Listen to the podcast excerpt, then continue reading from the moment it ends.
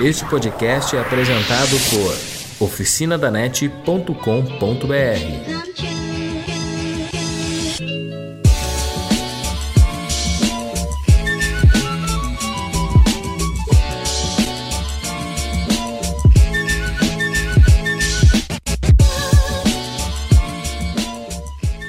pessoal, sejam bem-vindos ao Ncast número 42. Neste episódio falaremos sobre a evolução de câmeras de celulares, onde que elas chegaram, o que já são capazes de fazer e se podemos já aposentar aquela DSLR grandona e utilizar o celular como uma ferramenta de trabalho. Eu me chamo Nicolas Miller e serei seu host nesse episódio. E para completar a mesa, temos um convidado mais do que especial, muito mais do que especial. E ele é bem conhecido na comunidade de tecnologia, tem um canal no YouTube onde ensina as pessoas a utilizarem o celular como câmera. Criou um projeto chamado Um Estúdio na Mochila, de Fortaleza para o Mundo, Barba, ou com o seu canal Barba Sou Eu. Seja bem-vindo, Barba, ou seria Paulo? Uh, eu prefiro Barba. Uh, eu já sei que. Quando a pessoa me chama de Paulo, eu já sei que ela não me conhece muito bem, mas eu prefiro Barba. Ou Paulo Barba, junto, tudo bem. Mas só Paulo é meio estranho, parece minha mãe me chamando. E aí, obrigado pela, pelo convite, obrigado. É uma honra estar aqui falando para a sua audiência. E espero que as pessoas me conheçam e me acompanhem também lá no canal. Barba sou eu. O pessoal te conhece, né? Bastante gente te conhece e por falar em conhecer, eu conheci o Barba, né? Em alguns eventos aí de tecnologia que a gente se tropeça e desde então que a gente passou a ter um ritual, né, Barbie? Que toda vez que a gente vai num evento, se a gente não consegue almoçar junto ou coisa assim, a gente tira foto do lanche e manda pro outro, né? Pra ele ficar babando pelo lanche. E o almoço, o lanche, né? É sempre aquela coisa. Ou a gente vai no churrasco. É. Ou vamos numa lanchonete meter um sanduba. Eu sempre peço a mesma coisa, aquele açaí, a batata, enfim. É, é um ritual legal. A gente. E é triste, né? Quando a gente tá num evento e o outro não tá. É, é. é, é engraçado, porque eu me acostumei realmente a gente sair, bater um rolê, às vezes tem um tempo é, extra. Já batemos perna ali na Santa Efigênia, em São Verdade. Paulo. Foi lá que a gente importou, digamos assim, né, o Pocofone aqui pro canal. Foi essa, esse, foi um rolê desses aí. O famoso Pocofone. É, Com os árabes lá. Vixe a gente chegou, os caras já estavam brigando com, a, com um cliente. Aí, bicho, cara, vai ser aqui mesmo, vai ser aqui mesmo. Vai. e deu certo, né? Deu. Então tá. Bem, hoje a gente vai falar então sobre um pouco, um pouco né, sobre as câmeras de smartphones e o que, que elas né, trazem hoje de benefícios. Né? A gente vê nos últimos anos aí uma evolução muito grande nesse sentido. Eu acho que até é uma das, junto com performance, né, é uma das coisas que vem evoluindo bastante nos telefones. Fora as, as outras coisas, tem, me parece tem evoluído menos, assim. Mas a, a ideia de sempre ter uma foto mais nítida, mais com cores mais vivas e mais reais, é o que vem bem permeando aí as, as fabricantes. Sem falar né, nas possibilidades de não ter mais ter uma tela full na frente, enfim, essas tecnologias aí que também uh, por si só cruzam com a linha das câmeras. Uhum. E então a gente começa com uma pergunta bem básica que todos os ouvintes, né, possivelmente vão ser afetados. Hoje é possível eu, como um fotógrafo amador de final de semana, abandonar ou tirar da cabeça a ideia de comprar uma DSLR e investir esse dinheiro em um smartphone um pouco melhor? Olha, o fotógrafo amador que nunca vai cobrar pelo seu trabalho, ele sim, ele pode começar com um smartphone. É, eu sempre eu sempre falo, né? Ó, se for pegar um smartphone para praticar, já pega aquele pensando em instalar a Google Câmera, porque aí em ambientes mais uh, com menos luz, aí já vai né, se, se sair melhor, porque intermediário em baixa luz é complicadíssimo.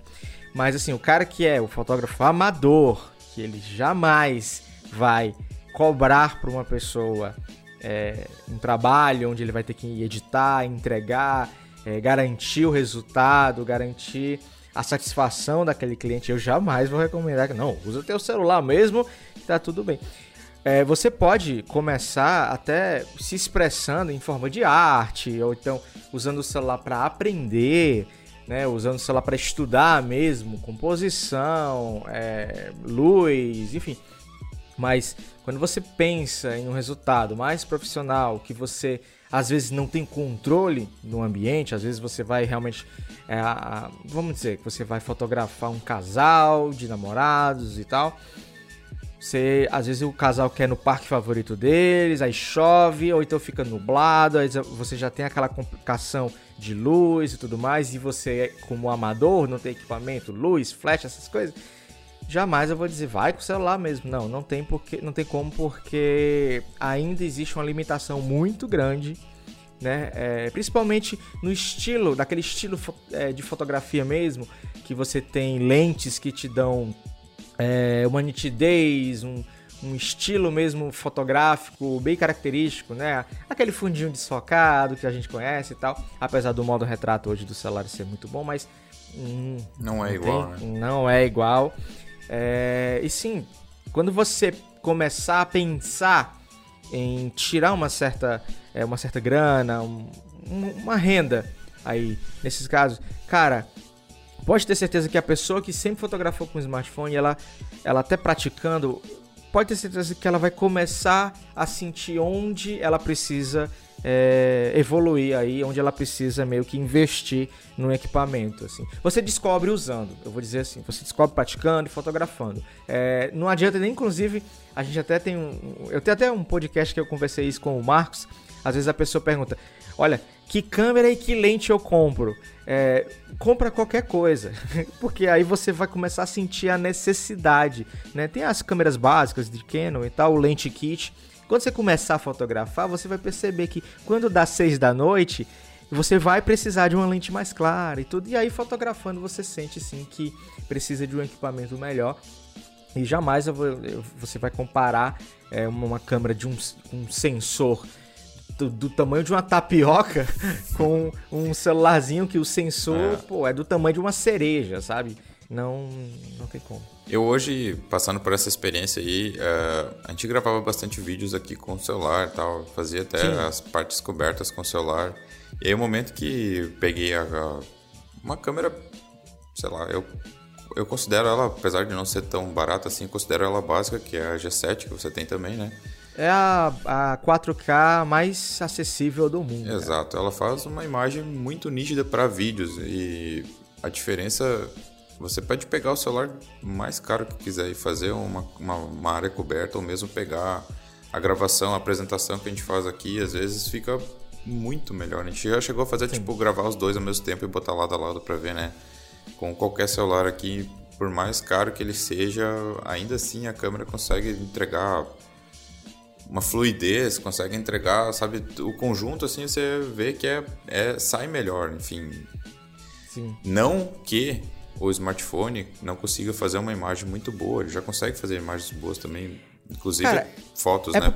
é porque a gente tem uma vantagem, a gente trabalha para a internet, né? Então, por mais que a gente, nossa, vou pegar a minha Sony de 2.500 dólares só o corpo, né? Uma 7.3, sei lá. Quando a gente vai enviar para o YouTube, aquela, toda aquela nitidez que a gente vê no monitor ela vai começar a se perder porque o YouTube vai comprimir. Quando você considerar que 90% do porque a gente tem gráfico aí no YouTube, 90% do nosso público vai assistir no smartphone, muitas vezes no 4G, que só vai carregar o, HD, muitas vezes é celular intermediário, que só vai até o Full HD na tela, né?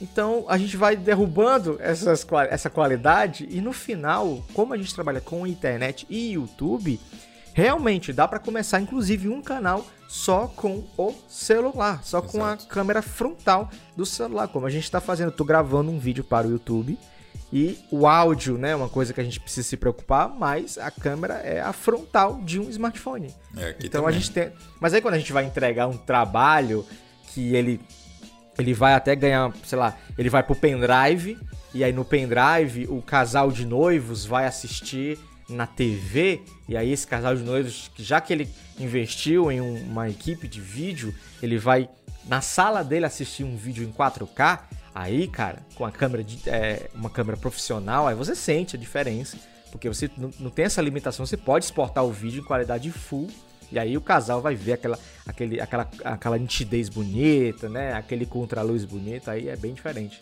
Uh, falando em sensores e qualidade, uh, poucos dias atrás foi lançado aí o Mi Mix Alpha, que chegou uhum. com um sensor de 108, ó, 108 megapixels, é isso aí. Em tá? parceria com a Samsung, né? É. Eles fizeram juntos. O, o aparelho, digamos, é bem inovador, né? Porque a gente não tinha visto até então um aparelho com tela naquele formato que ele foi apresentado, que circunda praticamente 200%, eles fizeram 168%, acho que é, é alguma coisa assim. Se você considerar aquele da Huawei, que é dobrável, Sim. é a mesma coisa, só, só que o Mi Mix Alpha não desdobra, não dobra, né? né? É. Ele só tá... Ele, enfim, você pode virar ele ao contrário, e aí até eles boicotaram a câmera frontal, né? Porque justamente você pode girar ele, né? E vai se assistir ao mesmo tempo. O que é bom, né? Porque torna. Essa é uma das perguntas depois lá, no, mais adiante no podcast aqui, que fala sobre um pouco sobre as selfies e por que, que as fabricantes ainda não estão conseguindo né, desempenhar um bom resultado com essa câmera. Mas enfim, o aparelho em si, tipo, ele é bem caro, né? A gente viu isso pelo preço que ele foi lançado. E aí provavelmente a gente vai ver esses sensores, ou esse sensor, em outros aparelhos a partir de agora.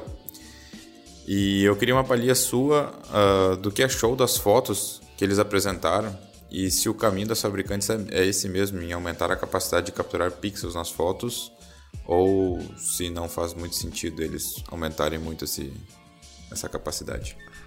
Cara, é, esses números muito grandes, assim, eles, eles acabam virando aquela competição antiga. É marketing, né? Assim, antigamente a gente tinha, olha, eu tenho 8 megapixels, mas o meu celular tem 13 megapixels. Então, essa é, disputa por 13 megapixels é porque esse número ele faz muito mais sentido pra galera, né? Pro, pro povão.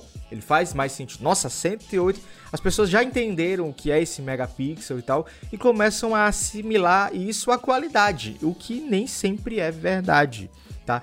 É, esse número muito grande é simplesmente o tamanho do arquivo. Se o sensor em si e o pós-processamento não for tão bom, uma foto de 12 megapixels pode apresentar mais nitidez do que uma de 108, porque tem que depender também do processo de como é registrado essa foto, né? Hoje a gente tem, por exemplo, o Google tem a fotografia computacional, que por mais que ele tenha apenas 12 megapixels na câmera principal, quando você faz uma foto, ela tem muito mais assim a, a aparência de uma da realidade, né, do que uma foto de sensor de câmera, né? Hoje eu, eu falo que um iPhone 11 Pro, por exemplo, se você tirar uma foto, ele e uma até uma, uma câmera intermediária e uma uma 70D da Canon. Se você tirar lado a lado, você vê essa esse estilo de fotografia de sensor na Canon, que é um, uma textura, né, uma coisa né, uma, uma, uma, uma, coisa mais pastelizada, que é a textura do sensor. E do lado do iPhone, com a fotografia computacional, você tem uma foto muito mais real. E é uma nitidez tão absurda que, cara, não tem a necessidade de 108 megapixels. Agora, esses números muito grandes, eles começam a fazer diferença quando você tem câmeras maiores, né? Uma Sony com um sensor full frame e tal. Aí é, é o arquivo é muito maior, então a gente tem muito mais é, é, como registrar mais megapixels e tudo mais. Só que tem tanta coisa a ser considerada é, em um smartphone, além do megapixel, que eu preferia muito mais, cara, sendo sincero, que a, a, a corrida fosse muito mais em relação a o tamanho em si do pixel, né, que é medido em microns, então você, é, as, as empresas lutassem por um pixel maior, que um pixel maior entra mais luz, Uh, a vantagem desses 108 megapixels é a quantidade se ele fosse um pixel, se fosse realmente um pixel mais avantajado aí com a quantidade de, de megapixels dessa foto, pô, a foto em baixa luz seria nem precisaria de modo noturno, né? Sim. Mas tem outras coisas, a sensibilidade do ISO também eu queria que tivesse uma, uma batalha aí para aumentar essa sensibilidade do, do ISO para você realmente ter fotos em ambientes até fechados muito melhores. Uh, aí a Huawei tá Tá disparando, tá. né? Sim, Por mais ISO, que, né? Em ISO também. É, zoom ótico, você também tem essas. O, próximo, o, o pós-processamento mesmo, a, a, forma como você capta essa imagem, né? É, no Google a gente tem aquelas nove imagens para transformar em uma, o iPhone é a mesma coisa. Então esse, esse processamento dessa imagem para mim é muito mais importante do que esses 108 megapixels. Talvez esses é, 108 megapixels do Mimix Alpha, realmente, na hora que você vai dar um zoom, ele tem uma certa vantagem, porque o, o tamanho do arquivo é tão grande que dá pra, pô, dá pra imprimir um, um prédio. Entendeu? Dá pra imprimir na fachada de um prédio. E aí não perde tanta essa qualidade. Mas é só realmente a questão do tamanho do arquivo. Tá? Eu gostaria muito que esse tamanho do arquivo é, refletisse na qualidade da imagem. A gente ainda não tem como saber, só quando começarem os reviews e tudo mais. Se é que terá, né? Porque é um negócio meio assim, nebuloso. Né? É, é meio nebuloso, né? Onde é que vai sair, qual mercado vai sair, quem vai ter acesso e tal. Enfim. A gente gosta de que, é, que os youtubers que a gente acompanha, né? Os, os que a gente já confia e sabe da qualidade, que tenham acesso para a gente poder realmente é, comparar com um, um, iPhone 11 Pro, com um Pixel 4 futuramente. Aí sim, aí, aí eu vou ver vantagem. Aí eu vou ficar, nossa, realmente esse 108 megapixels fez diferença. Mas é. para mim até agora é só o tamanho do arquivo mesmo. Pelas fotos que eles apresentaram ali, enalteceram bastante, né? A capacidade de fazer zoom num, uhum. num pedaço de, da imagem, né? E tem ainda uma certa nitidez lá é, bem considerável, é, né? É, porque o tamanho do arquivo em si já é muito maior do que qualquer tela que a gente tenha. Sim. Né? Que é 2000 por 4000 e pouco. O arquivo em si, cara, ele passa de 12 mil megapixels de, de largura. Sim. Sabe? Então é um arquivo realmente muito grande. Então o zoom é realmente uma vantagem aí. Agora tem que ver como é que vai ser, cara, porque assim, a gente sempre sabe que ah, o, o celular tal é 48 megapixels, mas nunca é. É, ele, é, faz... Do, é, é do, ele faz 12 no normal, porque o, pro, o processamento tem que ser assim, então ele faz 12 no normal, e aí ele tem o modo 48. E esse modo 48 demora mais um pouco, e aí ele vai juntar os 4, 4 pixels em um, não sei o que. Aí demora mais um pouco. Agora, quanto tempo vai demorar esse clique de 108 megapixels? Porque eu não acredito que vai ser aquele zero shutter lag instantâneo. Você faz, por exemplo, um boost mode brrr, em 108 megapixels. É. Eu em um smartphone, eu acho que não. Acho que vai ter o modo 108 megapixels e aí você vai ter aquele processamento que vai demorar mais um pouco. Apesar de que ele, né, tem um hardware super potente, né? É, o 855 Plus, né? É. É. Mesmo assim, ainda acho que eu, creio que as pessoas vão utilizar esse telefone muito mais para fazer 4 pixels em 1 do que fazer realmente a foto em 108 megapixels, né? Uhum. Que vai fazer mais sentido. Provavelmente ainda vai sair uma qualidade melhor, né? Porque ela vai fazer Sim. um mix aí desses pixels e. Se fizer 8 pixels em 1 já é uma qualidade. é verdade. Eles têm capacidade de fazer isso, né? Porque é. gigantesco. Tem, tem, tem espaço para se fazer, né? É. É, teoricamente teoricamente, né, isso aí seria, sairia uma imagem realmente bem pós-processada e eles poderiam trabalhar muito bem essa questão do e fazer isso rápido, né? Uh, porque tem capacidade de foto. Cara, pra, pra galera ter noção, um... antigamente a gente não tinha é, processadores tão rápidos para fazer 4K em todas as câmeras e tal, não sei. Mas, por exemplo, se saísse hoje um celular no futuro, lá, vamos, vamos chutar, Snapdragon 865. O Snapdragon 865 ele faria 4K na frontal a partir de 8 megapixels. Então, se tivesse uma câmera frontal de 8 megapixels, ela já faria 4K em vídeo entendeu? Então esse número em si, 108, é realmente muito exagerado. Então a gente tem já qualidade a partir de 8. É só realmente é, ver o tamanho do pixel, esse processamento, é, a qualidade do sensor, a qualidade das lentes, porque as lentes também trazem nitidez para a foto. Então é muita coisa a se considerar além dos megapixels.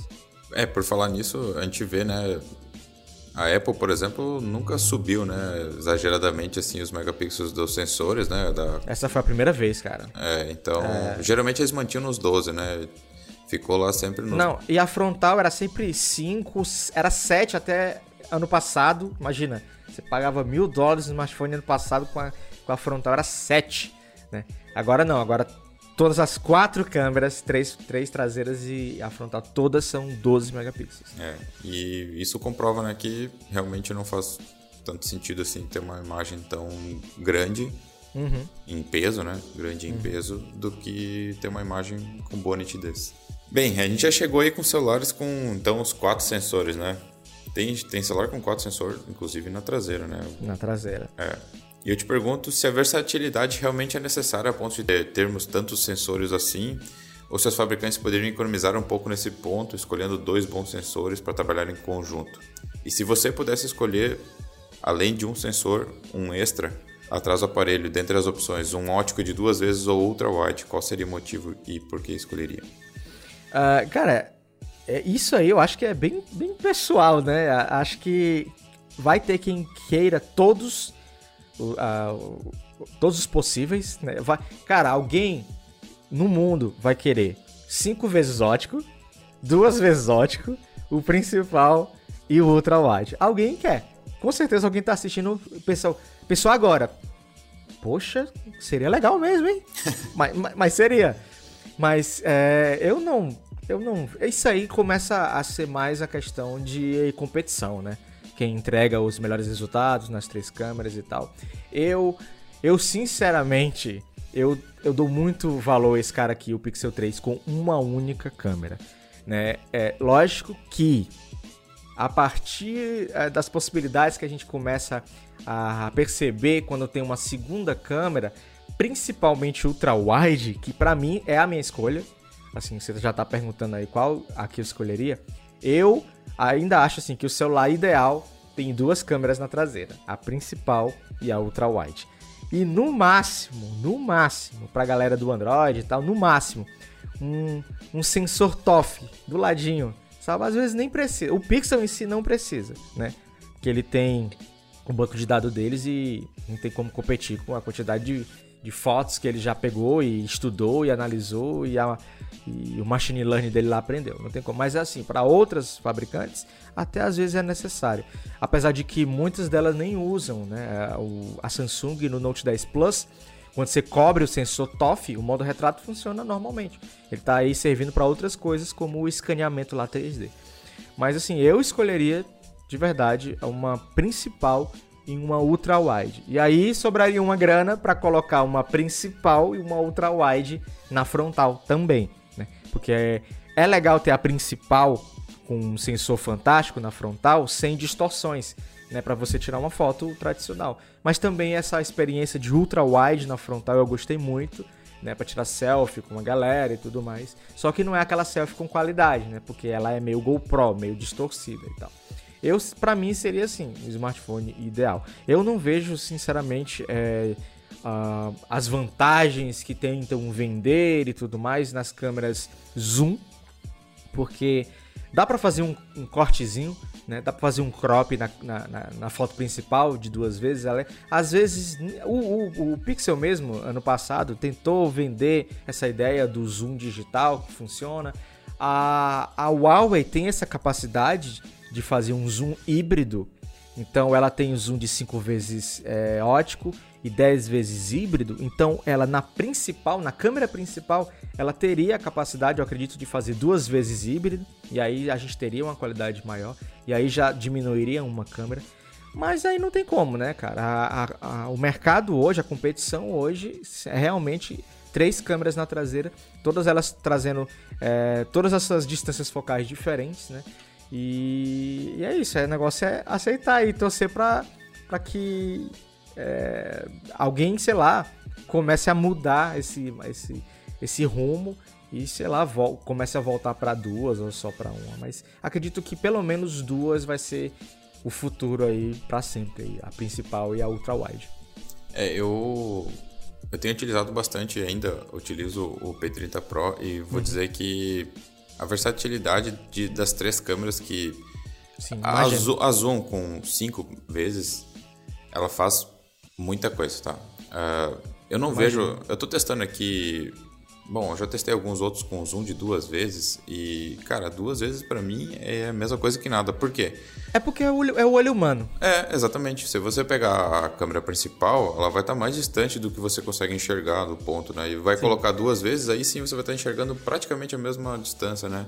É porque o, a câmera principal, ela é uma wide. Isso. Né? Se você pensar no full frame, ela é uma wide aí de 24, 25 milímetros.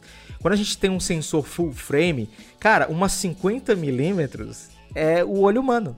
Então, se eu der um zoom de duas vezes, na tela do celular, eu vejo a mesma coisa que eu estou vendo com os meus olhos. É porque a, a principal do smartphone, ela realmente deixa as coisas com essa aparência de que está muito mais longe.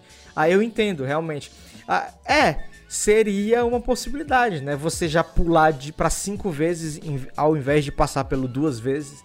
Aí eu talvez é, vejo vantagem, sim. A principal, ultra wide e pum, direto por cinco vezes, né? É. Não é o mesmo sensor da principal, é em fato, né? Não sai é. a mesma qualidade de foto, principalmente à noite, né? Mas uhum. realmente você consegue fazer imagens bem nítidas, assim, durante o dia, com... e principalmente, né? Eu não consigo... Até no 10 vezes. É, eu não consigo chegar no, no lugar lá, né? Mas eu, com esse zoom aí, eu consigo capturar alguma informação que eu precisaria ler, por exemplo e funciona bem. É, é, legal que ele exista, o P30 Pro. É legal que ele que é o cara dos cinco vezes e tal, porque aí tem essa diferenciação, sabe? É porque eu, eu, eu fico realmente muito apreensivo quando eu vejo todos os smartphones, é, todos os celulares do futuro sendo iguais. Né? Então é legal que exista a fabricante que faz cinco vezes. É legal que exista a fabricante que, sei lá, futuramente coloque o sensor igual ao principal na câmera ultra wide. E aí a gente vai tendo a possibilidade de, olha, vou escolher esse, vou escolher aquele, é legal, né? É importante que o mercado não fique todo mundo igual, cara, porque aí fica muito chato. É, falando em ultra wide, já puxando um outro tópicozinho aí, uhum. o benchmark mais né, tradicional assim de câmeras é o DxOMark, né? Todo mundo deve conhecer ele. Não que deve seguir a pé, a pé da risca, mas é um tradicional benchmark é. né, que a grande maioria das pessoas utiliza. Uhum. E eles começaram a utilizar agora ultra wide como sendo um dos pontos a ser avaliados. É. Uh, possivelmente, e eu quero um pouco da tua explanada sobre isso, uh, a guerra do ultra-wide pode ser a, a, câmera de 2020, né? Cara, é engraçado porque o DxOMark ele dá mais ponto, assim, quanto mais câmeras você tem, maior é a sua pontuação. Não é à toa que o, o Note 10 é, Plus 5G, ou é o S10 Plus 5G, tem algum Samsung aí que a versão 5G tinha uma câmera a mais. E essa versão simplesmente ganhou notas a mais, porque tinha câmeras a mais, sabe? É, isso, eu, eu, eu falo assim pra galera, olha, pega o review lá, pega o post, o review do DxOMark, esquece a nota, esquece a nota e vai descendo pros exemplos de fotos. Vai descendo, olha, ele sempre tem um comparativozinho lá entre três fotos. Vê quem é a mais nítida, vê quem faz o, o melhor contra-luz, vê quem faz o melhor modo retrato ali, olha, os dedos não deu certo ali no modo retrato, vê e tira a sua conclusão. Tipo, tira o que você gosta. Realmente, a nitidez desse aqui é pior. Só que eu gostei mais das cores. E aí você tira a sua conclusão e, e sabe o que é melhor para você. Mas eu não sou o cara cego que olha a nota do Dexel Marques e acabou. Porque todo ano, cara, é a mesma coisa. O, lança um Huawei, o Huawei vai ser sempre o lado da frente. Porque quando o DxO Marks vai fazer a nota de zoom, o P30 Pro com 5 vezes vai ter vantagem.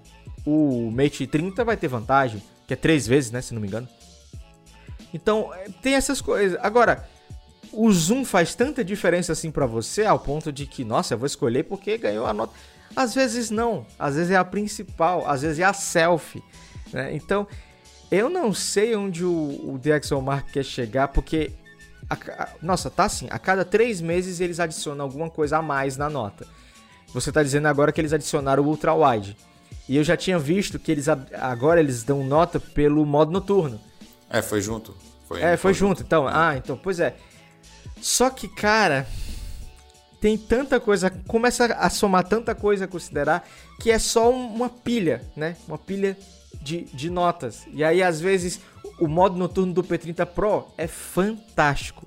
E aí você vai tirar uma foto de dia e o céu sai verde ao invés de azul.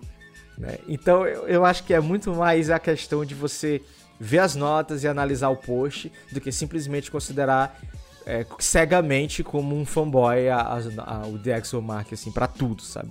E vai mais a um ponto também de nem sempre aquele celular que você quer comprar ou que tem uma nota boa lá é a melhor opção para a foto que você quer, né? Você falou, selfie, eu prefiro selfies, entendeu? Então a nota lá vai ser meio que geral, né? De todo o conjunto de câmeras, apesar deles ter uma classificação exclusiva para selfies agora, mas a, a princípio tem que analisar, né? O que que da foto você quer e Daí procurar, né, ver os resultados deles lá, que é um, eles têm bastante, ele tem um banco de dados bem legal, né, que não dá para negar, que eles fazem as mesmas fotos, assim, fazem o comparativo de fotos, isso é legal. Então, essa parte é bem legal de você pegar e estudar, né, realmente o que, qual foto deve sair, se sai uma boa foto daquele sensor. E se ele, se, se, se essa foto boa mesmo é a que você quer, né, se, ah, eu quero selfie, aquele celular faz boas selfies, então. É, cara, eu vi um comparativo agora, esses dias, logo depois que saiu o Mate 30, uh, um youtuber que, olha só, por sinal ele é negro, e ele comparou o iPhone 11 Pro com o Mate 30. E, cara, a selfie é aquela coisa, isso é bem pesado, isso é bem pesado de falar, mas se uma pessoa negra quiser virar o Michael Jackson, é só comprar o Mate 30, cara, porque foi ridículo o pós-processamento da pele do cara. Que parecia que o cara. Parecia que o cara tava com um pó. Sabe quando. Sabe aqueles pó que quando a, a menina tira a foto no flash fica? Então, parecia que o cara tava com um pó branco, pó de, pó de arroz. Eu nem sei como é que chama essas coisas. Com pó de maquiagem no rosto, cara. Enquanto no iPhone 11 Pro, ele tava com aquela cor bonita, aquele tom de pele bonito, num sol, sabe, ensolarado, um tom de pele negra bem bonito. E é isso, cara. Você pode ter a câmera traseira lá com o melhor zoom, com o melhor modo noturno, mas você tem que considerar todo o conjunto da obra para você. Não existe o melhor do mundo, né? Não existe nem até hoje não existe o celular com a melhor foto e o melhor a, o melhor vídeo talvez talvez a gente saiba. O iPhone 11 Pro com óculos dinâmico. Mas, mas a estabilização já vai perder para os pixels. Mas não existe o celular com a melhor câmera do mundo. Sempre tem muita coisa a considerar. E quanto mais câmeras a gente tem no smartphone, mais são as, as probabilidades de você ter uma que não se dá tão bem com, é, em relação a, ao concorrente. E é aquela, justamente aquela que você precisa, como você falou, a selfie. Né? Pra, pra galera do ocidente comprar um Mate 30 vai sofrer, porque é, o, é os orientais que gostam dessa coisa de esbranquecer o rosto. Não sei Eu por... ia falar isso, é. é, é, eu não sei porquê. Eu, sinceramente, não sou fã. Eu gosto da coisa mais natural possível. Eu não sou nem fã de muita saturação, de muito contraste. Eu, não sou nem, eu sou fã da foto da é, vida, vida real. Tá ligado? E aí, a partir da vida real, a gente começa a, a editar, colocar uma saturaçãozinha, um contraste, enfim, diminuir as, as altas luzes. É isso. Legal. Bom, já puxando em mais assim que a gente estava falando sobre selfies, não dá para negar que é a sensação, né? E provavelmente, se não é, é muito mais selfie tirado do que realmente foto da câmera traseira. Sim, sim. E aí aquela pergunta que eu já tinha puxado antes lá é por que, que as fabricantes não estão investindo assim bastante nessa parte de tanto quanto, né, não estão, sei lá, elas até evoluem, né? Mas a gente uhum. nunca, ainda não consegue fazer a mesma qualidade de foto na traseira como nas frontais, né? Cara, é porque a batalha hoje tá. tá mais também, né? Além de. Nossa, é muita concorrência. A batalha agora tá na tela infinita, né? Então, quanto mais a gente reduz o espaço da câmera frontal, menor vai ser o sensor. E não tem o que fazer, cara. Quanto maior a tela, quanto menor o espaço do módulo da câmera da frontal, não tem o que fazer. E a gente sabe que todas as fabricantes praticamente estão utilizando um sensor principal muito bom e os sensores é, secundários inferiores, né? Porque eu sinceramente não sei os custos reais. É, eu não acredito que deve ser tão caro, deve encarecer tanto. Mas assim, imagina que eles querem aumentar a margem de lucro, né? Então eu não acho que um dia a gente vai ter. Ou então, não tão cedo talvez demore aí uns 4, 5 anos ainda, a gente é, tendo 100% dos sensores Sony ou Samsung hoje em dia. A ASUS já tentou fazer isso, mas era em outra geração. Né? A ASUS já tentou colocar é, Sony na frontal, Sony na traseira, mas era outra geração. É, hoje o Zenfone 6 nem conseguiria, eu acho, ter um sensor é, na frontal, porque ele tem tela pura, então ele tem o da traseira, né? E aí o da traseira é Sony, aí pode ter, mas já é já não tem estabilização ótica por causa do módulo e aí né, já pesa ali talvez nas fotos é mais noturnas e tal sem o modo noturno. Mas é, é isso enquanto as fabricantes é, reduzirem o espaço da, do módulo frontal não tem o que fazer. Existe a câmera pop-up né? Mas a câmera pop-up normalmente tá nesses celulares chineses e tal é, é, Oppo OnePlus e esses smartphones. Xiaomi, né, também tem. É, alguns Xiaomi. E esses smartphones eles já são conhecidos pelo custo-benefício. Então, por mais que você seja fã e por mais que você diga que seu Xiaomi é melhor e mais barato. O que realmente é, é né? O que realmente é, tudo bem. Mas existe. É, isso é de conhecimento já. É, existe essa questão de que o hardware em si, as peças utilizadas nos Xiaomi, elas realmente elas não são é, as mais premiums e as com a maior qualidade do, de todos, né? Então a gente tem, lógico, que a gente vai ter o Mi Mix Alpha que custa 11 mil reais e eu não duvido que ele tenha o supra-sumo do hardware em relação a, a peças e tal. Mas se você pega um intermediário, até um, um, um, topo de linha de entrada, entre aspas, que é aquele ali dois mil reais e tudo, sendo Snapdragon 855, você vai ter peças inferiores. Então você jamais vai ter um sensor topo de linha numa frontal, num Xiaomi com câmera pop-up, num Oppo com câmera pop-up, num OnePlus que quer manter o preço mais baixo, que está tentando manter o preço mais baixo, principalmente com essa tela 90 Hz que é muito cara. Então você jamais vai ter uma câmera pop-up com um sensor magnífico, porque realmente tem que aumentar a margem de lucros e não pode deixar o celular tão caro, né? É, seria o que a Asus fez, então, a ideia de virar as câmeras, usar o mesmo sensor, uma opção? É, a, a, o Mi Mix Alpha é assim, né? O da Asus é assim. É, o A80 não... funciona direitinho? É. Assim, ah, depende. a Samsung fez alguma coisa que quando. É aquela coisa, quando você aponta a câmera para traseira, ela tem um, um, um pós-processamento e um comportamento completamente diferente de quando você muda para frontal. Eu não sei porque a Samsung fez isso. Eu, Eu não, não, não tem sentido. Não tem sentido, mas ela fez. Ela fez e, e tá aí. O, o, já dá uma suavizada na pele quando muda para frontal.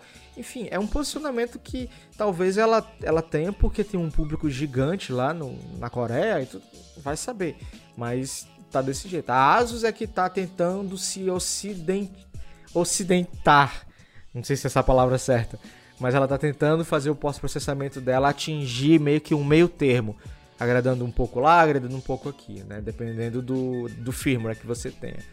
Mas realmente eu não sei se o futuro seria todo mundo virar essa câmera assim, porque ainda é um motor, ainda faz barulho, ainda é lento Nada se compara a você ter uma câmera apontando que em um milésimo de segundo você arrasta para o lado, ela já está ali aberta, né?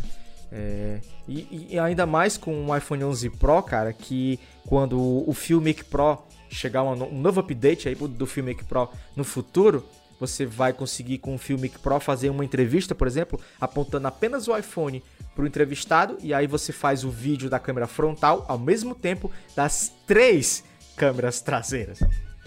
Então já é uma. É, já é uma baita de uma vantagem aí. Você tem três ângulos, é, três distâncias focais, três ângulos de visão, fazendo uma entrevista de uma pessoa, mostrando o ambiente, o rosto e o corpo, e ainda se filmando na frontal, tudo ao mesmo tempo. Isso é absurdo. Isso, isso eu troco por qualquer câmera que, que gira, cara. Sério. A gente, até falando sobre o sensor ali de diminuir, né, a guerra uhum. das telas, até fiz uma enquete lá no site, ela tá rolando ainda. Eu perguntei qual tipo de tela você prefere, se era com borda, com note, a tela completa, tela dobrável ou tela frente e verso, né, que é o Mi Mix Alpha. Uhum. E a uhum. tela completa tá com 78, 74% dos votos agora na enquete com, parcial, com, né. Completa seria tipo o iPhone 6, tipos, é, Galaxy A80, né? Isso. E tá com. Até agora tá quase com mil votos ali a enquete, então tem. Cara, as pessoas realmente querem tela completa na frente. É, é fato isso, né? E a guerra uhum. tá, se, tá indo pra esse lado, né? É, Mas eu, é, a gente, eu... A gente, é, eu, eu falo agora aqui do. Porque eu sou criador de conteúdo, então existe esse lado. Mas se pensar no que a galera quer mesmo, é realmente isso aí. É o que você tá é. falando. Eu, eu prefiro eu preferia ter uma borda em cima, realmente que eu pudesse ter bastante coisa assim, tipo úteis para o telefone, porque uhum. realmente a gente quem produz conteúdo, né? Eu levo o celular para fazer os eventos, né? Eu vou levar a câmera para talvez tirar uma foto, coisa. Mas eu levo o celular para fazer o vídeo ali, aquelas a parte coberta e tal. E para mim ele é muito útil, entendeu? Eu não preciso estar carregando tanta coisa assim e a qualidade vai ficar um pouquinho inferior, vai, vai ficar um pouquinho inferior, mas já é suficiente para ter uma imagem boa pro, pro vídeo, entende? Uhum.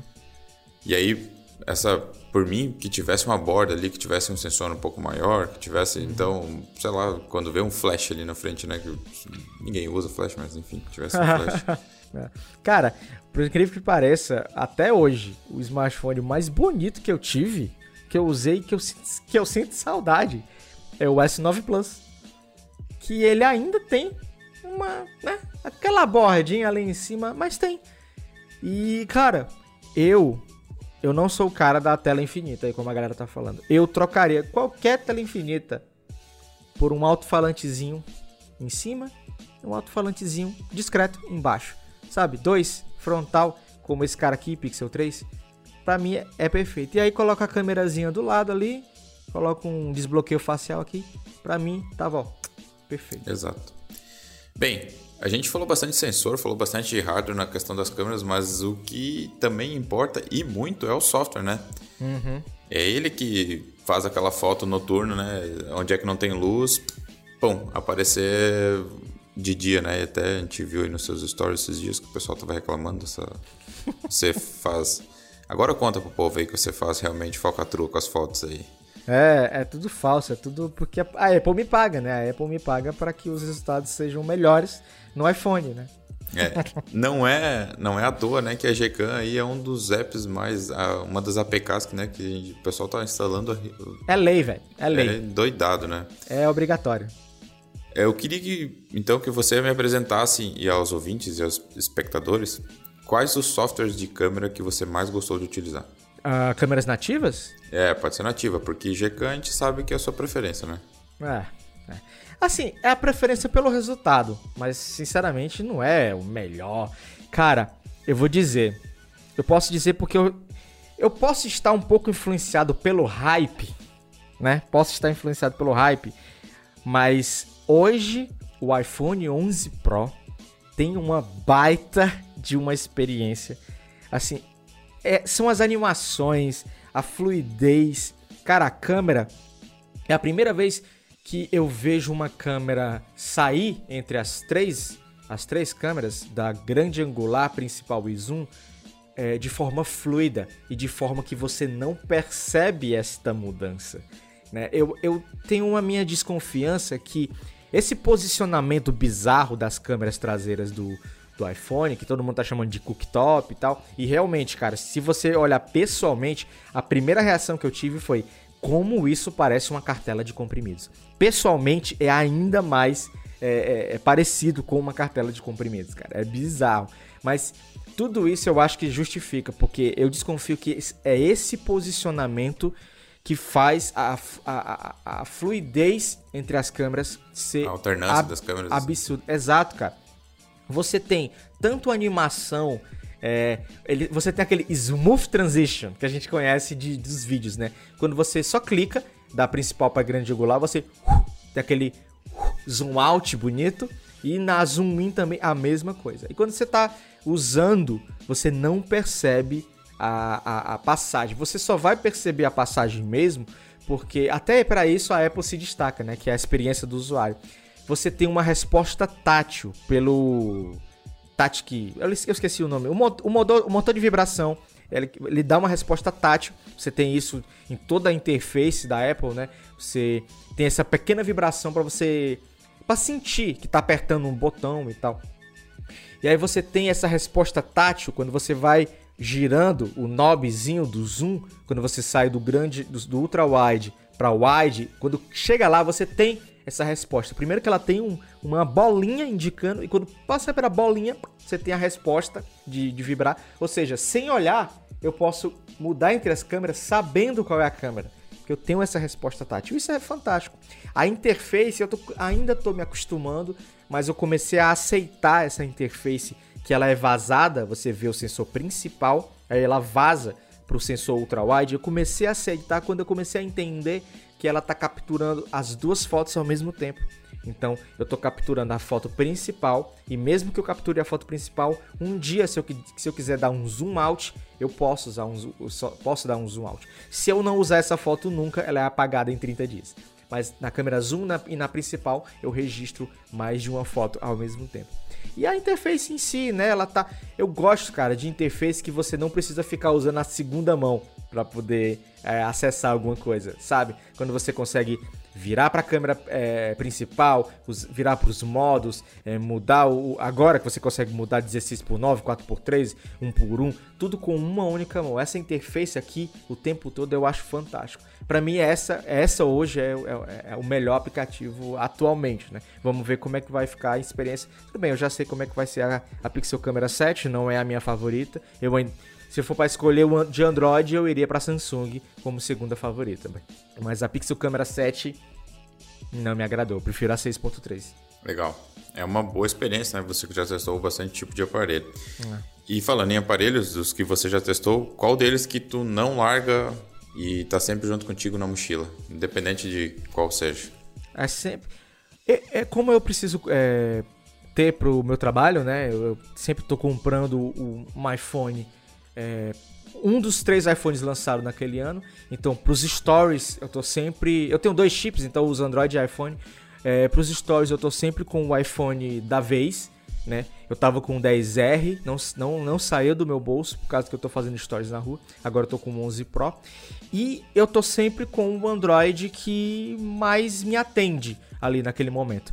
Eu estava com o Galaxy S10Z, né? Então, eu sinceramente gostava da experiência. E, mas agora eu tô com o Pixel 3, justamente porque eu tô testando a câmera 7.0 e tal. Mas assim, se não for o iPhone da vez para os stories, é sempre o Android da vez que eu tô testando para mim. Ou vai ser um Samsung realmente, um S10, um Note 10, ou vai ser o Pixel. Futuramente vai ser o Pixel 4, né? Mas hoje não dá nem para dizer que a gente tem aquele smartphone que a gente não se separa há seis meses porque não tem como, porque a gente está sempre passando para o outro para poder fazer os vídeos, né? O, o, meu Android hoje, não, eu não tenho o principal, né? Porque depois desse cara aqui, o 3, eu vou pegar o 4, aí vai ser o meu principal. E talvez eu fique com esse 4 até o próximo ano, mas talvez não, porque se no começo do ano, lá, março, por aí, eu pegar o S11, aí já vai ser o S11, porque Sinceramente, as fotos são muito boas no Pixel e tal, mas a produtividade da, do Android Zero para mim ainda é muito baixa e um Samsung da vida ainda me entrega uma, produt uma produtividade melhor, né? Um melhor gerenciador de arquivos, uma melhor galeria, um melhor é, atalhos de interface e, e, tudo mais. Seria o ideal a Google Câmera em todos os, os, os Galaxy seria, mas ainda não é possível, né? Principalmente no Exynos. Bom, agora então falando um pouco, a gente passou pelo pela parte de aplicativos, dá uma dica pro pessoal que quer fazer uma ediçãozinha mínima de uhum. fotos aí. Qual o aplicativo que você mais utiliza para editar fotos dentro do celular? O que eu mais utilizo para é, dar o meu tom, né, a minha cor, o meu estilo, é o Lightroom Mobile. Não tem, não tem outro. Assim, não, não existe outro que oferece tudo que o Lightroom Mobile oferece nas duas plataformas ao mesmo tempo, tanto no Android como no iOS. É, e de forma gratuita, né? A versão gratuita já tem muita coisa. Não existe outro nesse sentido. É, de editar cores é, individualmente, né? Você pode ajustar até um tom de pele e tudo mais, não existe. Mas para outras coisas, eu utilizo, é, por exemplo, para remover manchas, para ajustar a perspectiva, né, que é outro aplicativo que eu faço bastante tutorial, que é o Snapseed, que também é gratuito. E aí eu sempre valorizo os aplicativos que são gratuitos, né, que é pra galera poder. Então eu, eu me especializo em usar os apps gratuitos pra galera poder testar também. e que tenham nas duas plataformas. Então, o Snapseed eu, eu utilizo para é, remover manchas e para perspectiva, né? Porque ele tem uma inteligência artificial que quando você ajusta a perspectiva, ele completa o céu, completa o chão, enfim, ele tem uma inteligência ali artificial para completar o resto da cena, o que facilita bastante, o que outros aplicativos não têm. Aí você ajeita a perspectiva e vai ter que cortar a imagem e muitas vezes você nem precisa, é só preencher o resto do céu e é isso, para esses dois ajustes Snapseed e o Lightroom para retocar é, questão de cor e dar o tom das minhas fotos. Legal. Para o pessoal que quiser, depois a gente vai deixar no, o link desses dois aplicativos para as duas plataformas aí na descrição desse podcast. E, e tem para vídeo, né? É, tem para vídeo. E pra não, vídeo. Então, digo, tem app para vídeo Sim, também. Sim, qual você utiliza para vídeos? Olha, essa é a pior parte do Android. Você quer editar vídeo no Android? O melhor, o melhor seria assim, de forma que você paga uma vez, seria o Power Director. Power Director, mas a interface é horrorosa. Horrorosa mesmo. Se você só quiser juntar vídeos um atrás do outro e colocar uma música, dá para usar um aplicativo chamado InShot. O InShot tem para iOS e para Android. Agora a gente não tem uma solução ideal que você paga uma única vez e tem uma interface bonita que funciona de forma rápida e te oferece tudo no Android. A gente só tem as, as, as opções é, assinadas, que são pagas mensalmente, como Adobe, Adobe Rush. Mas no lado do iOS, aí você tem o Luma Fusion, que não tem, não tem nenhum competidor que chegue perto do Luma Fusion e você só paga uma única vez. Ele vai funcionar tanto para o iPad como para o iPhone. E aí ele é praticamente o Final Cut mobile. Então no iOS a gente ainda tem uma certa vantagem em relação à edição de vídeo, mas para o Android você consegue se virar aí fazendo umas montagens lado a lado no InShot. É isso. Legal. A gente já está chegando agora para o final então do podcast, já tem quase uma hora. Uh, eu quero que você dê uma dica para alguém que está começando fotografia. A uhum. dica que vai, sei lá, mais ajudar a pessoa a sair tipo de uma foto mal enquadrada. Sim, sim para uma que possa no mínimo deixar a pessoa, né, que tirou a foto meio deslumbrada, olha, eu consigo fazer isso aqui. Cara, primeiro, é... o YouTube tá aí para isso. O YouTube tem centenas de canais que já te mostram isso, é... como enquadrar melhor, né? Como seguir. Você pode seguir as regras, que é a regra dos terços, ou... mas tem essas regras que, sinceramente, nem eu sigo. E você pode perguntar para qualquer fotógrafo na hora é, é, é no sentimento. E você só vai ter esse sentimento se você observar outros fotógrafos, se você observar outros criadores, se você seguir pessoas que te inspirem, que você assistir vídeos para aprender realmente, é, até mesmo é, é, bastidores de como aquela pessoa pensou naquela foto, como ela tirou aquela foto, porque as regras elas realmente elas são muito fechadinhas, elas podem servir para se uma pessoa tiver parada na sua frente, encostada na parede. Mas se você tá na rua, se você quer pegar um cachorro, essas regras às vezes não vão funcionar. É muito mais realmente do sentimento. É brincar com ângulos, né? Nunca, eu, eu nunca fico realmente parado naquele ângulo que é a minha visão, aquele ângulo é o que eu tô vendo aqui, um poste parado. Não, eu vou brincar, eu vou olhar de cima, eu vou olhar de baixo, eu vou inclinar um pouco. É, tudo bem, a gente, a gente quer um horizonte alinhado, né, uma fotinha bonitinha, mas às vezes esse horizonte não quer me dizer nada. Às vezes essa foto inclinada, esse ângulo mais de, de baixo para cima, às vezes é muito mais importante, dá, um, dá uma, uma foto muito mais legal. E você, só vai sentir se você sair de casa e tirar foto. Não adianta. Não adianta é, instalar a Google Câmera e ficar tirando foto do seu piso tirar, ficar tirando foto da planta que você tem, que você rega todo dia. Não adianta, tem que ir lá para fora, tem que sentir o que é que seu celular consegue fazer, ou o que é que sua câmera consegue fazer. Tem que pegar um contra-luz, tem que pegar uma pessoa em movimento, tem que é, baixa luz de dia, de noite, enfim, só vai aprender se sair de casa e praticar. E é praticar todo dia, é sem preguiça. Não adianta, não adianta fazer três fotos, seguir um tutorial que eu fiz, faz três fotos, edita a foto e vem me perguntar: "Ficou boa?" Cara, quem sou eu para dizer que sua foto tá boa? Você só fez três fotos agora. Daqui a 100 fotos você me pergunta se tá boa ou não. Ó, tá aqui, baba. Aqui é o meu perfil. 100 fotos. Porque não adianta, não, vou, não, sou eu que vou dizer depois dessas três fotos. Não, faça isso. Porque se faça isso, é faça do jeito do Barba, não é. Você tem que descobrir o seu jeito mesmo. Daqui a 100 fotos você vai, você vai de alguma forma entender o que fez errado e vai de alguma forma aprender qual é o melhor caminho. Então, assiste os tutoriais no YouTube, segue as pessoas que você é, admira e que te inspirem e vai, vai, vai, vai fazer foto. Faz foto todo dia, não importa do que. Não importa o que. Procura uma luz, procura uma sombra e faz a foto. Acabou. Legal. Então, gostaria de agradecer imensamente a tua participação aqui, Barba. Eu que agradeço o convite. É, foi bem legal, né? Nosso bate-papo aí passou por bastante parte da fotografia, né? Desde uhum. novidades agora que estão chegando até, sei lá, coisas antigas, né? Que é as batalhas de câmeras. Sim, e sim. Deixa então sua mensagem aí, deixa suas redes sociais aí pro pessoal te seguir.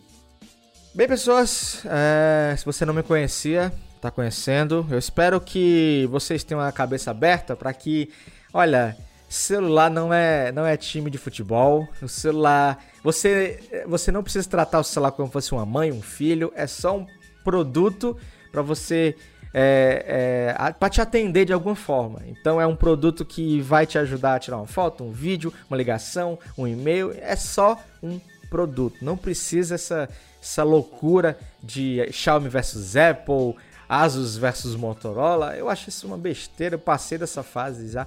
Eu gosto do que é bom, então se você gosta do que é bom, é, aprende, aprende os dois lados, aprende o que, como é que funciona a foto no iOS, aprende como é que funciona a foto no Samsung, no Xiaomi, aprende tudo, que aí quanto mais conhecimento você tem, melhor, né? E é isso, se você quiser aprender os dois lados, tá lá, canal é, youtube.com.br barba sou eu, nas minhas redes sociais também. É só procurar barba sou eu no, no Google que acha fácil, mas no Instagram, que é a segunda rede que eu mais uso, é arroba barba com três As no final. Tá lá, 99% das fotos são feitas com smartphone e dá para fazer muita coisa assim. Eu mostro que dá para fazer. Legal. Também os links das redes sociais e do canal do Barba vai estar aqui na descrição do vídeo e também no post no site, onde vai estar o podcast. É isso aí, pessoal. A gente vai ficando então aqui com mais um episódio do Ncast. Esse aqui já tá chegando aí no 42, talvez vai ser esse episódio. Vai, provavelmente seja o 42. Então, muito obrigado por você que assistiu e escutou até agora. Um grande abraço e até o próximo episódio. Muito obrigado por ter assistido até aqui. Até o próximo cast. Tchau.